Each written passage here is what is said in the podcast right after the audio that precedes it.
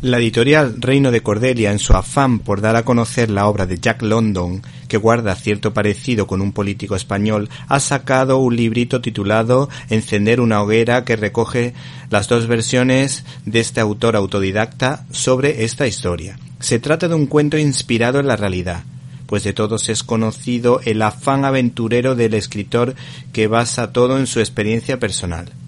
Su obra influyó en los autores de la generación perdida como Dos Pasos, Hemingway o Steinbeck.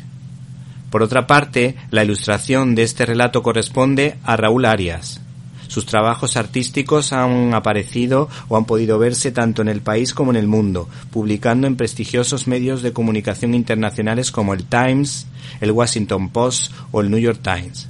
¿Y qué podemos decir de estos relatos? Pues que, según los expertos, la segunda versión ¿Te está gustando este episodio?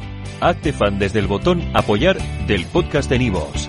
Elige tu aportación y podrás escuchar este y el resto de sus episodios extra. Además, ayudarás a su productor a seguir creando contenido con la misma pasión y dedicación.